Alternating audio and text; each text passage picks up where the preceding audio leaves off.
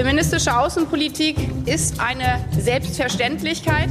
Wer regiert Deutschland? Mit der Waffe an der Schläfe lässt sich nicht verhandeln. Machtwechsel. Wir sind ja nicht in die Regierung eingetreten, um beliebt zu werden. Sie verlieren mittlerweile, Herr Bundeskanzler, den Bezug zur Realität in unserem Land. Machtwechsel. Mit Dagmar Rosenfeld und Robin Alexander.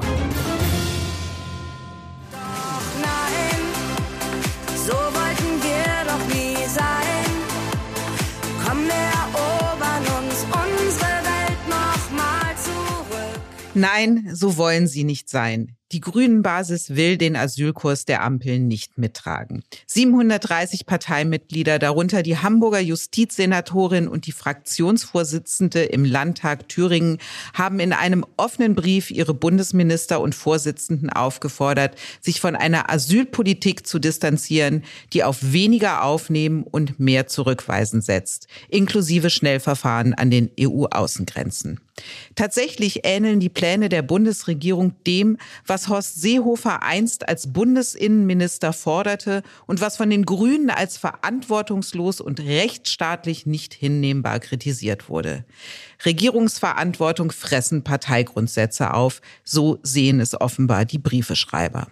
In den Umfragen verliert die grüne Regierungspolitik massiv an Zustimmung. Und wenn nun auch die grüne Basis sich gegen den Regierungskurs stellt, was bedeutet das für das Spitzenpersonal in Berlin? Und vor allem, was bedeutet es für die Ampel, die ihr Regieren auf Augenhöhe mittlerweile eher alttestamentarisch gestaltet? Aug um Aug, Zahn um Zahn. Darüber sprechen Robin und ich in dieser Folge von Machtwechsel. Außerdem blicken wir auf Olaf Scholz, der auf Führung setzt. Am Dienstag hat er Emmanuel Macron durch Potsdam geführt und jetzt will er sein Kabinett durch die Haushaltsplanung führen. Wir sind uns einig, wir brauchen mehr Solidarität und dürfen die Staaten an der Außengrenze nicht alleine lassen. Das schließt ein faire und geregelte Verfahren zur Verteilung oder, wenn Menschen keinen Anspruch auf Asyl haben, auch Rückführung. Dafür müssen wir an den Außengrenzen genau erfassen, wer kommt. So Annalena Baerbock am 21. April nach einem Treffen mit ihrem spanischen Ministerkollegen in Berlin. Baerbocks Worte sind das Bekenntnis zu den Plänen der Ampel, die Flüchtlingszahlen zu begrenzen, auch mit Vorgehensweisen, die Baerbock selbst vor wenigen Jahren noch als Axt an Europa und dem Rechtsstaat bezeichnet hat. Robin, die Grünen haben in der Regierung schon einiges schlucken müssen. Die Aufgabe der Sektorenziele beim CO2-Ausstoß, eine, wenn auch nur dreimonatige Laufzeitverlängerung der Atomkraftwerke, den Ausbau von Autobahnabschnitten, um jetzt nur einige Dinge mal aufzuzählen. Und nun der neue Kurs in der Asylpolitik. Ist dieser Kurswechsel aus Überzeugung geschehen oder doch aus der Erkenntnis heraus, gegen SPD und FDP ohnehin nicht ankommen zu können? Das ist eine richtig gute Frage, auf die ich gar keine Antwort weiß, weil dieser Kurswechsel geschah ja in einem Koalitionsausschuss.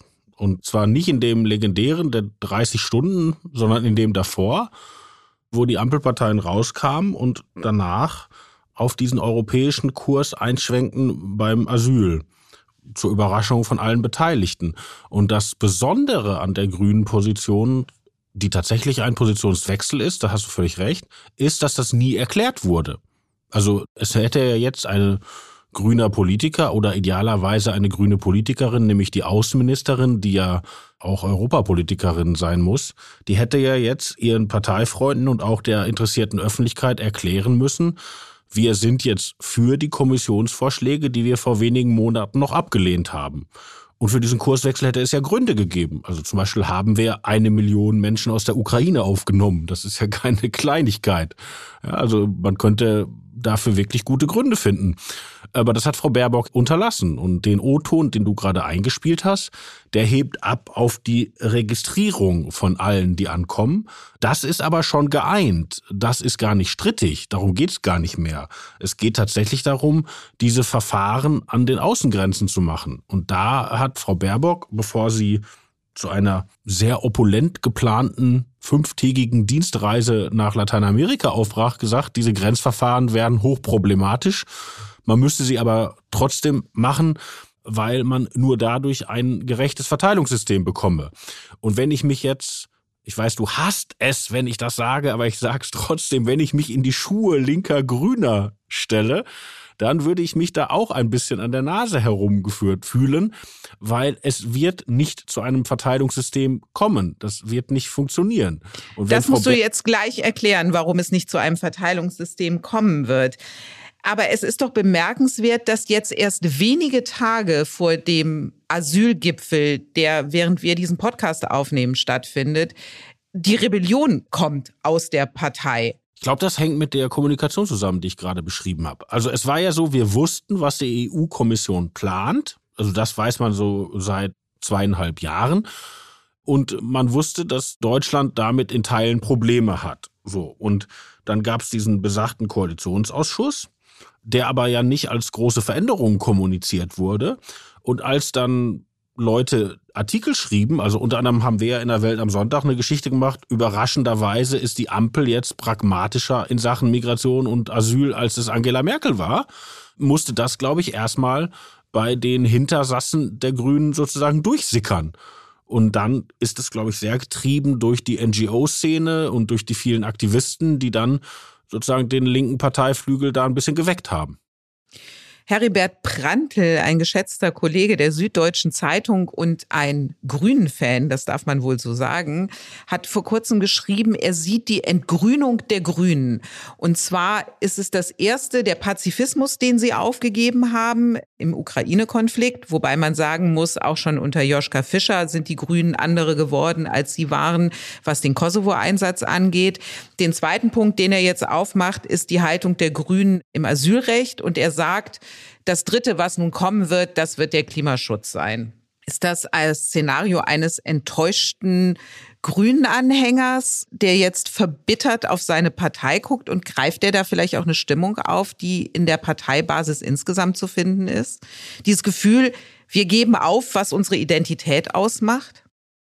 Weiß ich gar nicht. Also das Besondere bei dem also was du jetzt Pazifismus genannt hast, ist ja eigentlich schon mal überwunden worden in der Fischer-Trittin-Zeit, als die Grünen nämlich tatsächlich dazu gefunden haben, dass man auf dem Balkan nicht zugucken kann, wenn ein Völkermord passiert und auch notfalls militärisch eingreifen muss. Also da haben die ja eigentlich schon die pazifistische Häutung gemacht. Und die war auch richtig und die war halt begründet von Joschka Fischer. Und beim Thema Ukraine haben sie es ja auch begründet. Also Robert Habeck hat es sogar schon im Wahlkampf begründet, also vor der Invasion, warum man seiner Meinung nach schwere Waffen liefern muss. Als es dann geschah, haben Omid Nuripur und Ricarda Lang einen Brief in die Parteibasis geschrieben und da gehen die, glaube ich, alle mit, die Grünen, weil es ist ja auch zu begründen. Und bei einem weiteren Identitätsthema, nämlich der Atomkraft, haben sie ihr Herz ja gerade nicht über die Hürde geworfen, und bezahlen in der Klimadebatte übrigens dafür gerade einen hohen Preis.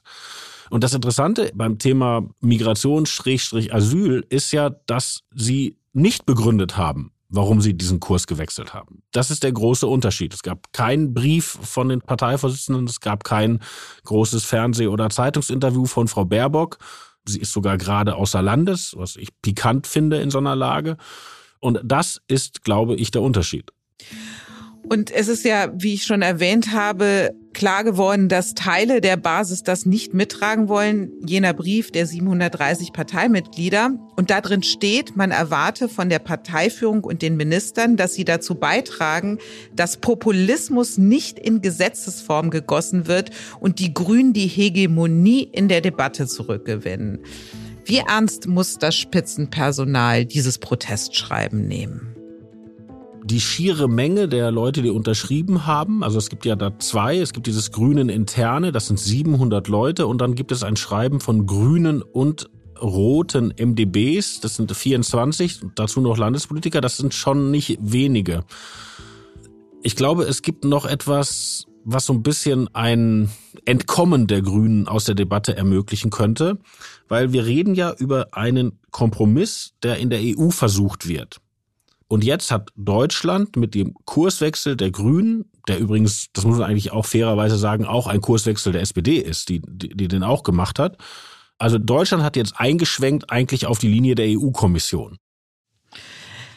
Du hast es gerade angesprochen, Robin, dass es eben nicht nur Teile der Grünen, sondern auch Teile der SPD sind, die sich mit diesem Asylkurs der Ampel schwer tun. Und ein Beispiel ist, du hast gerade die MDBs genannt. Es gibt auch ein Schreiben von den Arbeitsgemeinschaften Flucht und Migration, sowohl der Grünen und der SPD, die sich zusammengetan haben und in einer gemeinsamen Erklärung gesagt haben, anstatt ihrer humanitären Pflicht angesichts vor Krieg und Verfolgung fliehender Menschen gerecht zu werden, fordert die Bundesregierung auf EU-Ebene die massivste Einschränkung des Asylrechts seit 1993.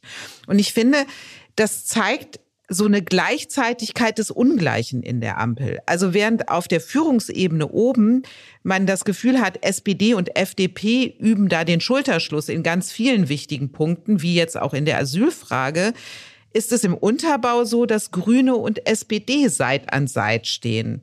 Kann das zu einem Problem für die Koalition werden? Gute Frage.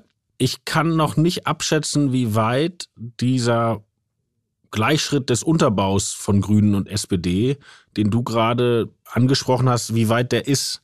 Weil es gibt ja auch die Gegenbewegung. Also wir haben ja auch erlebt zum ersten Mal grüne Kommunalpolitiker auf breiter Front, die sagen, es geht so nicht weiter. Wir wissen einfach hier nicht mehr, wo wir die Leute unterbringen sollten. Sowas gibt es auch in der SPD. Also auch diese Bewegung haben wir ja erlebt.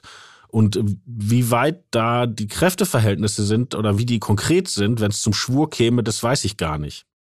Du hast vorhin am Anfang schon angesprochen, dass die Vorstellung, dass wenn man den Verfahren an der Außengrenze zustimmt, dadurch dann ein Verteilungsschlüssel gesichert werden kann. Also dass das eine das andere braucht, um diese gemeinsame Lösung hinzubekommen. Da hast du gesagt, das wird nicht passieren. Warum, Robin? Weil es immer noch Länder in Europa gibt, die das einfach verweigern. Es gibt Länder in Europa, gar nicht so wenige, die sagen, wir lassen uns von Brüssel nicht zwingen, hier Leute anzusiedeln. So. Und die kann man auch nicht überreden und auch die Hoffnung, dass mit der großen Erfahrung, dass die in Osteuropa die Länder jetzt ganz besonders viele Menschen aus der Ukraine aufgenommen haben, dazu haben die trotzdem ihre Position nicht verändert. Und die EU-Kommission versucht denen jetzt eine Brücke zu bauen, indem sie sagt, wenn ihr keine Leute aufnehmt, dann zahlt ihr dafür in einen gemeinsamen Fonds ein. Die haben mal angefangen mit 26.000 Euro pro nicht aufgenommener Flüchtling sollte das sein. Jetzt sind sie, glaube ich, schon runter bei 22.000. Aber es geht ja im Kern auch einfach nur, dass die Länder einmal die Systematik anerkennen. Ja, also dass sozusagen, wenn die die Leute schon konkret nicht nehmen, dass sie wenigstens anerkennen, dass sie sie nehmen sollten durch diese Geldzahlung. Das ist der eine Punkt, der fraglich ist. Der andere ist ja auch, in der Theorie klingt das ja sehr logisch, was man vorhat. Also man macht das sogenannte Screening an den EU-Außengrenzen.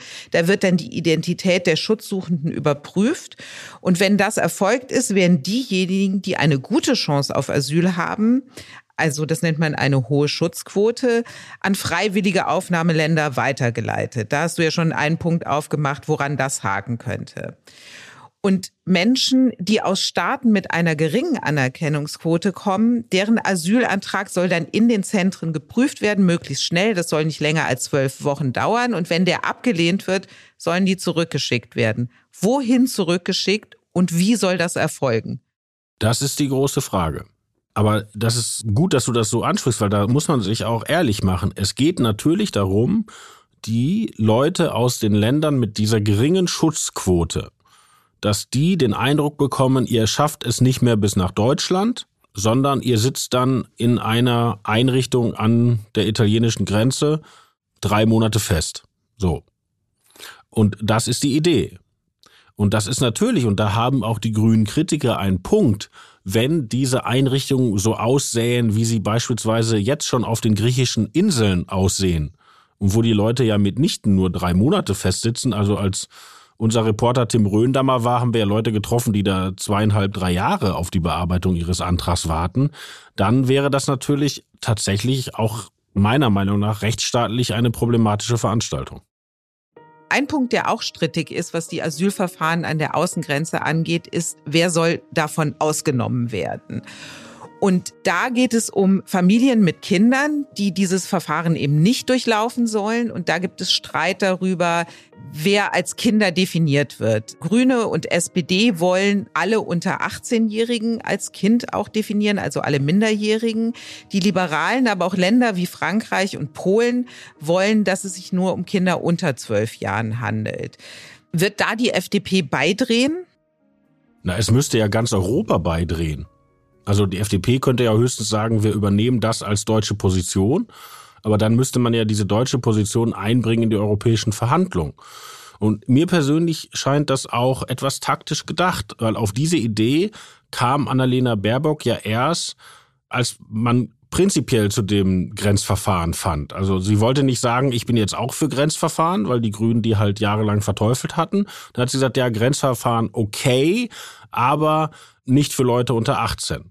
Ja, und die französische und oder die Mehrheitsposition mit unter zwölf hat natürlich einen Punkt, der dafür spricht, ist, dass wir jetzt schon ja eine große Fluchtbewegung von unbegleiteten Minderjährigen haben. Also schon jetzt schicken Familien eher Minderjährige los in manchen Fällen, weil die halt in Deutschland noch anders behandelt werden und noch weniger wahrscheinlich zurückgeschickt werden, um dann im Falle eines positiven Asylverfahrens oder subsidiären Schutz oder sonst was irgendwann alle nachzuholen.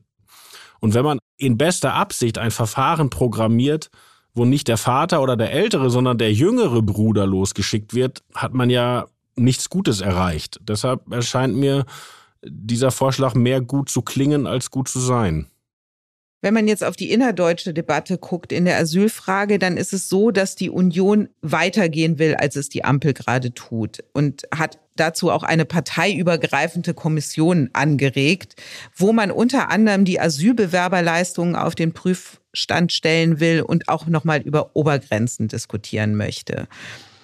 Und es gibt sogar Unionspolitiker, die laut über eine Verfassungsänderung nachdenken. Nancy Faeser hat jedenfalls einer solchen Kommission jetzt eine Absage erteilt und sie hat gesagt, das sei ja ein isolierter deutscher Sonderweg und die Asyllage könne nur auf europäischer Ebene verbessert werden. Und da hat Faeser doch einen Punkt, denn würde Deutschland seine eigenen Regeln machen, wie sollten dann Staaten wie Polen und Ungarn überzeugt werden, einen gemeinsamen europäischen Weg zu gehen? Nein, ich glaube, da irrst du dich, wenn ich das Nein, so niemals, frech sagen darf weil Deutschland hat ja die Besonderheit, dass die Leistungen für Asylbewerber hier deutlich höher sind als überall woanders. Ja? Das also, stimmt, aber das geht ja auf ein Verfassungsgerichtsurteil tatsächlich eben, zurück. Und deshalb ist ja die Idee von Michael Kretschmer, wir reden über die Verfassung, zielt genau darauf. Der zielt ja nicht auf den Artikel 16a, also den eigentlichen Asylrechtsparagraph. Darauf zielt Michael Kretschmer nicht. Das wäre im Übrigen auch überhaupt nicht angebracht, weil über diesen Asyl, deutschen Asylrechtsparagraphen kommt nur ein verschwindender Bruchteil der Flüchtlinge hier hinein. Die kommen ja über die UN-Menschenrechtskonvention oder die Genfer und so weiter. Also wenn es darum geht, dass wir eine besondere Attraktivität haben, weil wir als Deutschland viel höhere Leistungen an Asylbewerber, bevor sie anerkannt sind, zahlen als Italien und als Griechenland und, und, und, dann müssen wir natürlich über dieses deutsche das ist ja schon der deutsche Sonderweg. Wenn man den ändern will, wenn man da zu einer europäisierten Lage kommen will, muss man darüber reden. Das kann gar nicht anders sein. Darüber wird aber nicht geredet werden. So viel ist ja jetzt schon mal klar. Ich wäre mir da gar nicht so sicher, weil den letzten realen Versuch, diese Leistungen für noch nicht anerkannte Asylbewerber zu senken, hat eine Sozialdemokratin gemacht. Andrea Nahles als Arbeitsministerin. Die hat das Urteil vom Verfassungsgericht kassiert, dass das, was sie wollte, nicht zu tun ist. Also das ist ja nicht so, dass dieses Problem von niemandem wahrgenommen wird. Also ich meine, das sind ja, sind ja keine Ignoranten. Ich fand diesen Fäsersatz heute, der hat mir ehrlich gesagt alle Alarmglocken schrillen lassen, ob das, was du schon beschrieben hast, wie groß die Empörung in SPD und Grünes nicht doch größer ist, als wir das hier aus unserer bürgerlichen Redaktion wahrgenommen haben. Weil was Frau Feser da gesagt hat, da stimmte wirklich gar nichts. Also, weil der erste Satz von Frau Feser, den du zitiert hast, war, es gibt nur eine Chance, die Lage zu verbessern. Diese Chance liegt in Europa. Es gibt keinen isolierten deutschen Weg. Also da ist ja schon mal kompletter Quatsch, weil die CDU ist ja für die Kommissionslösung. Also die Union hat ja nicht gesagt, die Vorschläge der Europäischen Kommission, übrigens geführt von einer Unionspolitikerin, Frau von der Leyen, also das ist schon mal eine Nebelkerze. Und dann sagt sie, das sollte die CDU verstehen, die leider weit weg ist von der Europapartei, die sie mal war. Auch, auch das eine Nebelkerze. Und dann, ganz interessant. Jetzt kommt die AfD-Passage, richtig? Wer das Asylrecht antasten will, spielt das dreckige Spiel der AfD mit und verschiebt Grenzen, die nicht verschoben werden dürfen. Und das ist ein unglaublich bemerkenswerter und eigentlich auch perfider Satz, weil die letzte Änderung des Asylrechts in der ersten Hälfte der 90er Jahre hat ja nicht die AfD gemacht, Nein, sondern die deutsche Sozialdemokratie gemeinsam mit der Union. Und darauf zielt natürlich Kretschmer.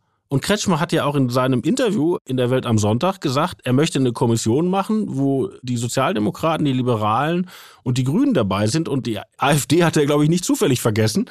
Also Frau Faeser muss am Morgen dieses wichtigen Gipfels so sehr sich innerparteilich unter Druck führen, dass sie zwei Nebelkerzen rauswirft und den politischen Gegner aus dem demokratischen Parteienspektrum drängen will. Keine ganz souveräne Aktion. Die Erkenntnis der Woche. Dass der Haushalt sich nicht von allein macht, das ist bekannt. Dass aber auch Finanzminister Christian Lindner ihn nicht alleine aufgestellt bekommt, sondern dazu die Hilfe des Kanzlers braucht, das ist neu. Die Fachressorts, die mit dem Ausgabendeckel von Lindner unzufrieden sind, sind nun zu Gesprächen geladen. Und zwar mit Lindner und dem Kanzler. Robin, manche werten dieses Vorgehen als weiteren Schulterschluss zwischen Kanzler und Finanzminister, zwischen SPD und FDP. Und andere wiederum sehen das als Beleg für ein Scheitern Lindners. Robin, wie siehst du es? Scheitern wäre mir zu weit, aber ich finde schon, dass Lindner da auf ein bisschen dünnem Eis unterwegs ist. Weil einerseits kann er natürlich sagen, guck mal, ich habe den Kanzler an meiner Seite, aber andererseits wird ihm gesagt werden, ohne den Kanzler hättest du es wohl nicht geschafft. Und wir haben ja schon mal drüber gesprochen, dass der Mann, der den Haushalt konkret aufstellt bei Lindner, mit Werner Gatzer auch ein Ursozi ist. Also er hat jetzt so zwei Sozis um sich rum. Ja, da reiht er sich ein als Liberaler. so haben wir uns Sozialliberalen nicht vorgestellt. Fakt ist, es gibt ja eine Haushaltslücke von 20 Milliarden Euro. Und es ist so, 15 Milliarden Euro sollen jetzt unter anderem über den Abbau von Subventionen und Kürzungen bei Bund-Länder-Programmen eingespart werden. Und die Fachressorts müssen insgesamt nur in Anführungszeichen 5 Milliarden Euro einsparen dass sich angesichts dieser Summe, die zugegeben keine Kleinigkeit ist, die aber jetzt auch nicht der Mörderbatzen ist, der Kanzler einschalten muss, das ist doch für den finanzpolitischen Kurs der Ampel ein Offenbarungseid. Offenbar gilt da Paragraph 1, jeder besteht auf seins. Und es gibt keinen Willen zur Einigung. Ja, kann man so sagen. Andererseits kann man natürlich auch sagen, in einer strukturell linken Regierung die Schuldenbremse einzuhalten. Weil darum geht's ja. Ne? Das ist ja der erste Haushalt seit längerem, wo man sagt, nicht, hi, gib ihm, was kostet die Welt, sondern man macht wieder einen echten Haushalt nach Schuldenbremse. Das ist natürlich ein sozial-liberales Projekt, was vielleicht auch aller Ehren wert ist, das mit vereinten Kräften anzugehen. So rum kann man es natürlich auch erzählen. Und welche Rolle spielen die Grünen in diesem Konstrukt? Sie schauen zu? Ja, sie müssen da auch antanzen in ihren Ministerien, aber Robert Habeck hat das abgesegnet, weil ich meine, das ist ja auch die, die Schuldenbremse, ist Politik der Ampel, darauf haben die sich geeinigt, das ziehen die durch.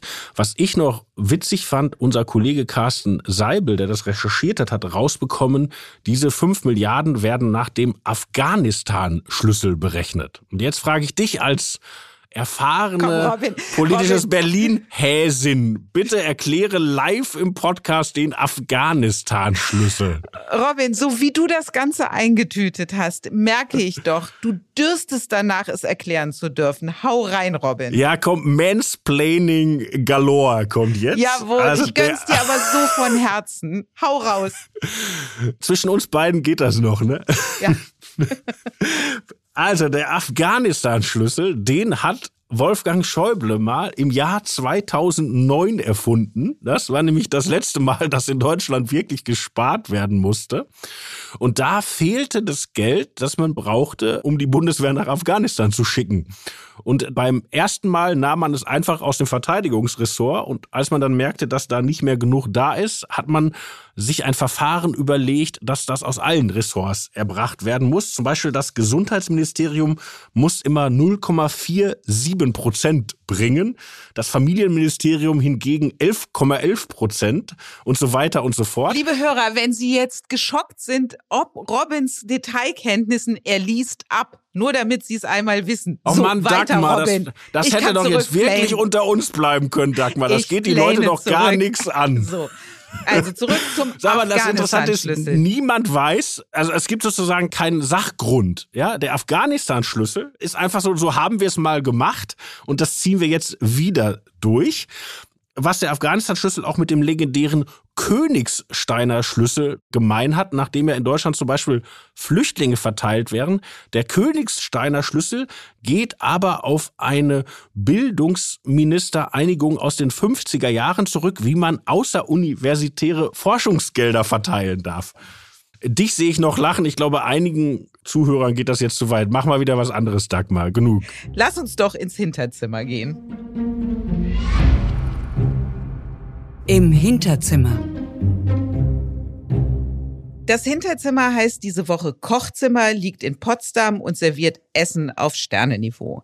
Im Kochzimmer haben sich am Dienstag Olaf Scholz und Emmanuel Macron getroffen. Es gab vorher und nachher keine Pressekonferenz oder Statements. Nicht nur Liebe, sondern manchmal geht auch Politik durch den Magen. Angesichts des angespannten deutsch-französischen Verhältnisses und dem bevorstehenden NATO-Gipfel, auf dem es um Sicherheitsgarantien für die Ukraine gehen wird, ist die Essenseinladung von Scholz durchaus als vertrauensbildende Maßnahme zu werten. Robin, der du dich nicht nur mit Schlüsseln auskennst, sondern auch mit dem deutsch-französischen Verhältnis. Was hörst du, worüber haben die beiden geredet? Und warum haben sie dich nicht eingeladen? Ja, das, Olaf Scholz steht ja nicht so super auf Journalisten. Und es ging wohl tatsächlich um die Sicherheitsgarantien für die Ukraine, weil im Juli steht ein NATO-Gipfel dazu an. Und es wäre gut, wenn äh, Deutschland und Frankreich sich einig wären. Noch sind sie es nicht. Das konnte man in der letzten Woche erleben. Da waren die ja gemeinsam in Moldau. Und da habe ich jetzt einen O-Ton von Scholz, den ich dir einmal einspiele und da kannst du dann direkt dran anknüpfen. Das hat nämlich Olaf Scholz am 1. Juni in Moldau zu Sicherheitsgarantien gesagt. Eins ist ganz klar, wir leisten jetzt unseren Beitrag zur Unterstützung der Ukraine und wir haben immer gesagt, dass es auch für eine Friedensordnung nach dem Krieg Garantien geben muss. Da wird Deutschland einen Beitrag leisten. Wie die ganz konkret aussehen, das wird etwas sein, das wir zu besprechen haben und darüber reden wir ja auch schon sehr lange miteinander. So, und miteinander geredet und besprochen wurde es jetzt auch im Kochzimmer. Und du wolltest gerade erklären, die unterschiedlichen Positionen, die Frankreich und Deutschland haben. Ja, das war in Moldau wirklich interessant mitzuerleben, weil Scholz trat nach Macron vor die Presse und Macron hatte vorher gesprochen und zu der Frage nach den Sicherheitsgarantien gesagt, mehr als Israel, weniger als die NATO-Mitgliedschaft. Und es war Scholz gar nicht recht, dass Macron so weit gegangen ist, das schon zu sagen. Scholz hätte es lieber so nebulös gelassen, wie du es ja gerade eingespielt hast. Und die beiden versuchen sich da noch zusammenzuraufen. Also Joe Biden hat ja klargemacht, ein NATO-Beitritt der Ukraine ist für ihn eine rote Linie. Olaf Scholz ist immer, was die Ukraine-Frage angeht, im Windschatten von Biden gesegelt. Macron möchte ja auch keine Aufnahme in die NATO, zumindest zum jetzigen Zeitpunkt nicht. Aber er möchte in Vilnius auf dem NATO-Gipfel konkrete Sicherheitsvereinbarungen präsentieren. Wie die aussehen können, hat er ja gerade gesagt. Wie weit kann Scholz da Frankreich entgegenkommen oder wie weit kommt Macron Scholz entgegen? Ich bin mir noch gar nicht sicher, ob das wirklich schon von allen Seiten zu Ende gedacht ist. Weil das hat ja eine Vorgeschichte. Die Ukraine hat Sicherheitsgarantien bekommen nach dem Zerfall der Sowjetunion, weil sie ihre Atomwaffen abgegeben hat. Von Großbritannien, von den USA und von Russland pikanterweise. Und diese Sicherheitsgarantien, die auch die territoriale Integrität beinhalteten, waren ja erkennbar nichts wert. So, also was soll ein deutscher Bundeskanzler auf den Tisch legen, was sozusagen die Sicherheitsgarantie einer Atommacht, die schon nichts wert war, übertreffen kann? So.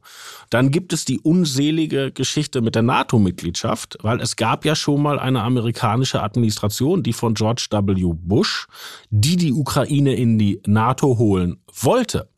Und das ist 2008 bei einem NATO-Treffen in Bukarest abgelehnt worden von Deutschland und, und Frankreich. Frankreich. Ja. ja. Etwas, was einige Ukrainer uns, glaube ich, unser Lebtag nicht verzeihen werden. Und um den aktuellen Konflikt zu verhindern, ist ja Scholz nochmal in den Kreml geflogen. Du erinnerst dich, das war diese legendäre Reise, wo wir so oft getestet wurden und Scholz sich als einziger weigerte, einen russischen PCR zu machen und dieser riesenlange Tisch, ja, ist ja noch gar nicht so lange her, ist das ein Jahr her. Und da war ja das Mitbringsel von Scholz für Putin der Satz, die NATO-Mitgliedschaft der Ukraine wird doch nichts sein, was in unserer beider Amtszeit noch virulent wird. Genau, und er hatte einen Tag zuvor ja Zelensky auch den Satz nicht abgerungen, aber Zelensky hatte einen Tag zuvor beim Besuch von Scholz gesagt, die NATO-Mitgliedschaft wird ein Traum bleiben. Genau, doch abgerungen, da hast völlig recht, ja? Also Scholz wollte selbst diese theoretische Option, die die Ukraine damals 2008 in Bukarest eben noch bekommen hat, selbst die vom Tisch nehmen, ja? So. Und jetzt fängt man wieder an. Und das sind ja Szenarios für nach Kriegsende. Ja, also niemand denkt daran, die Ukraine während die kämpft, in die NATO aufzunehmen. Aber wenn man jetzt mal überlegt, was tut man, wenn dieser Krieg zu Ende ist? Wie kommt man dann in eine Friedensordnung? Ja, da müsste man ja erstmal wissen, wie ist der Krieg zu Ende gegangen? Also konnte die Ukraine ihr Territorium befreien oder nur einen Teil? Ja, Gibt es einen Waffenstillstand oder einen echten Frieden? Und dass sich alle im Westen inklusive der Amerikaner, festgelegt haben, keine NATO-Mitgliedschaft. Ist das überhaupt klug?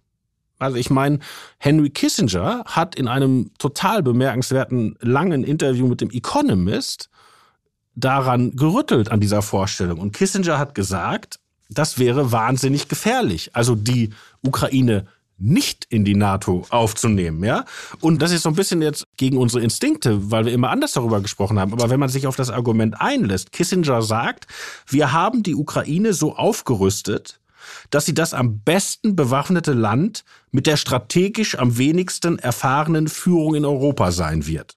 Und er sagt, das wäre ein Unsicherheitsfaktor für Europa, aber sogar für Putin. Also Kissinger glaubt, bei einem Waffenstillstand oder Friedensschluss, wo die Ukraine nicht ihr gesamtes Territorium zurückgewonnen hat, sondern beispielsweise die Krim nicht, könnte eine Ukraine in der NATO sogar der stabilere Faktor sein, sowohl für den Westen als hm. auch für Russland. Das ist ein akademischer Gedanke, aber einer, den man, glaube ich, mal zulassen sollte.